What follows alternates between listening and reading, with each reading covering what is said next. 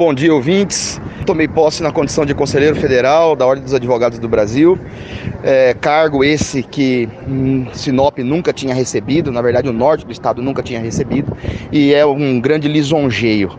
É a demonstração inequívoca da importância de nossa região, da pujança de nossa economia e da representatividade da advocacia.